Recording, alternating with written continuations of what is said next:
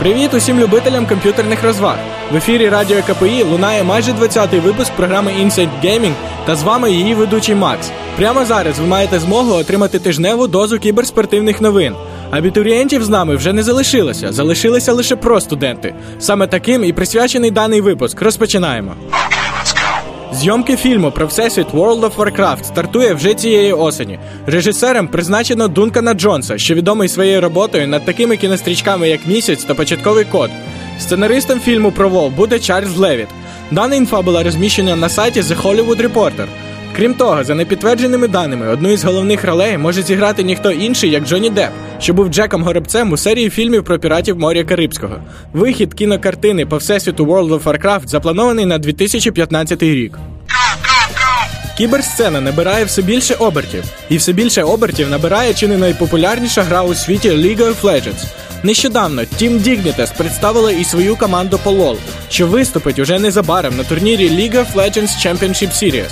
Представники Dignitas сказали, що на даному турнірі, де сума призових досягає шестизначних чисел, добре виступити може кожен, проте вони не сумніваються в успішності своєї команди. Під своє крило Dignitas взяли колишню команду Pulse. Турнір, де в якості призового фонду зазначено більше мільйону доларів, поки все ще заманює гравців та глядачів. А саме тому, що таких турнірів зовсім небагато: LOL World Championship, The International Dota 2 і Call of Duty World Championship. Якщо з першими двома все ясно, то з третім все трохи інакше. В інтернеті та пресі про Call of Duty World Championship інфи багато не знайдеш, так як на просторах SND код не найпопулярніша гра. Тим більше, що даний турнір проводиться лише на шайтан коробках. Тому фанатам серії ігор Call of Duty рекомендую дочекатися початку квітня і вробити стріми. Сам турнір пройде в Лос-Анджелесі. Ігровою дисципліною буде Call of Duty Black Ops 2. І призовий фонд складає, як зазначалося раніше, 1 мільйон доларів. Electronic Arts відмовилися випускати щорічно гру Medal of Honor.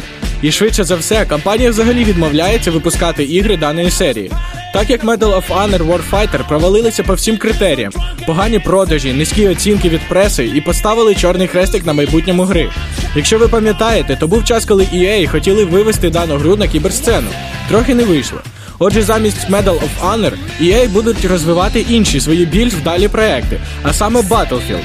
Але нової гри не слід чекати в поточному році. Новий Battlefield вийде лише в 2014-му, як заявив президент EA Френк Жибо. Поки що навіть невідомо, чи буде це Battlefield 4 чи Battlefield Bad Company 3. Немає різниці, головне, щоб гра не понизила планку якості шутера. Щодо інших ігор EA, то це успішна FIFA 2013 та Crysis, що розпочав свій бета-тест не так давно. Також Dead Space 3, що виходить вже через тиждень. Саме на нього EA покладають великі сподівання, адже демку скачали на 44% більше користувачів, ніж попередню частину. А тепер швиденько і коротенько. Вихід GTA 5 перенесено, проте вихід заплановано і на ПК. А пограти в дану чудодійну гру ви зможете не раніше 17 вересня 2013 року. Стрім-портал Own 3D остаточно прикрили. Тим часом вже більш успішний портал Twitch визначив найпопулярніші ігри на своїй стрімерській платформі. Дана статистика була виведена, виходячи із підрахунку кількості переглянутих хвилин стрімів. Хто переміг? League of Legends, беззаперечний лідер. Далі StarCraft 2 Wings of Liberty та World of Warcraft Mists of Pandaria. Також не забуваємо про старт SLTV Star Series. Хто здав сесію і не має чим зайнятися, вже зовсім незабаром може витратити свій вікенд в Київ Кіберарені.